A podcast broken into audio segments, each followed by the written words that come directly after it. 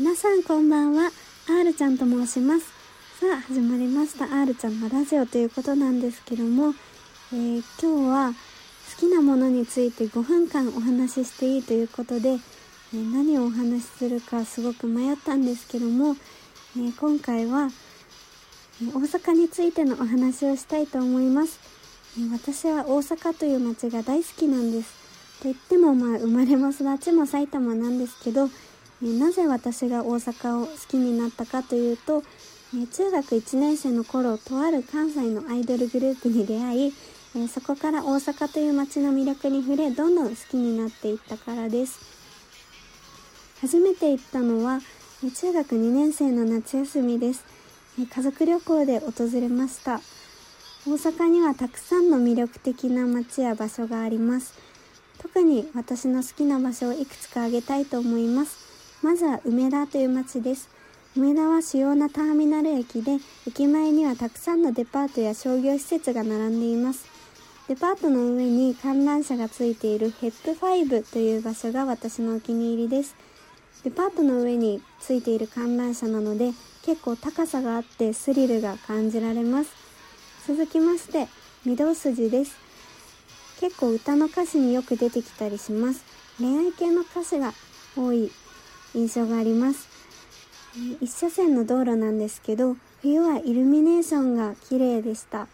私も実際見に行ったんですけど、まあ、これを見たら恋愛系の歌に御堂筋という地名を取り入れたくなる気持ちもわかるような気がしました。はい、ということで続きましては、え、USJ です、えー、この花区にある USJ なんですけど、今私が一番行きたいスポットです。クリスマスの10年間続いたショーが今年最後ということですっごく見たいです。あとは音楽を聴きながら乗れるジェットコースターがあってそれもすっごく乗りたいです。でも残念ながら行く予定がないのでぜひ行きたいなと思います。続きまして通天閣ですね。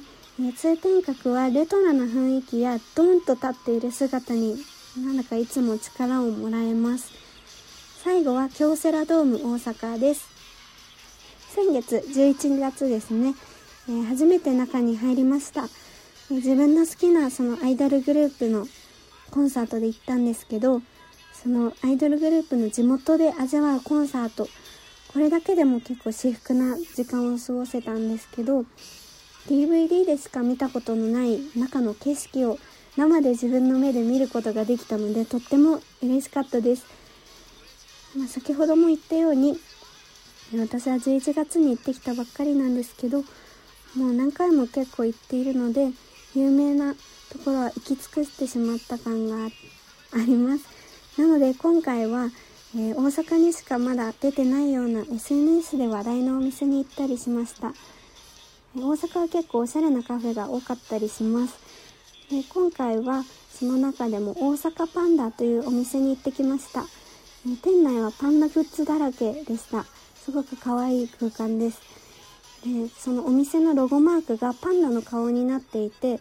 パンダの左目の部分が大阪府の形になっていました。すごく凝ったデザインでそういうデザインに触れられたのも嬉しかったです。